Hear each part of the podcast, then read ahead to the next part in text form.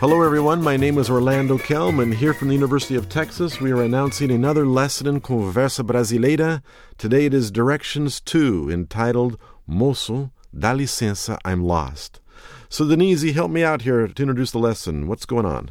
So here we see uh, Simone just arriving at University of Austin, Texas, and she's asking for directions, and she finds Tiago Who her helps way. her out. Now, what's Yeah. really interesting is that these people in real life, they're actually married, are they not? They are. They this is husband and wife as our actors so it's today. fun to see both of But, them but they're acting like they don't again. know each other. And so, not that they're flirting, but there's this kind of like, oh, you poor thing, you're lost. Let me help you get to the place. Yeah, I hope I can find it by myself. Yeah, she and acts like she's kind of helpless here. I don't know if I can do this after all of your wonderful instructions. and he offers, I will take you But it's also a great example of like Brazilian culture of helping each other out and That's taking them right, to the actual spot instead Yeah, of you're right. pointing them, Mm-hmm. you know?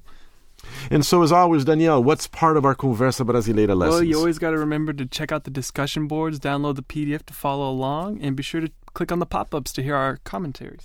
Yeah, I love the pop ups that go with this lesson because a lot of directions and finding things and how to get there explanations that go along with it as well. And the little, you know, romantic sidelight of him flirting along with a lady, and I will just take you there in the end. Join us for Conversa Brasileira Directions Moço, dá licença.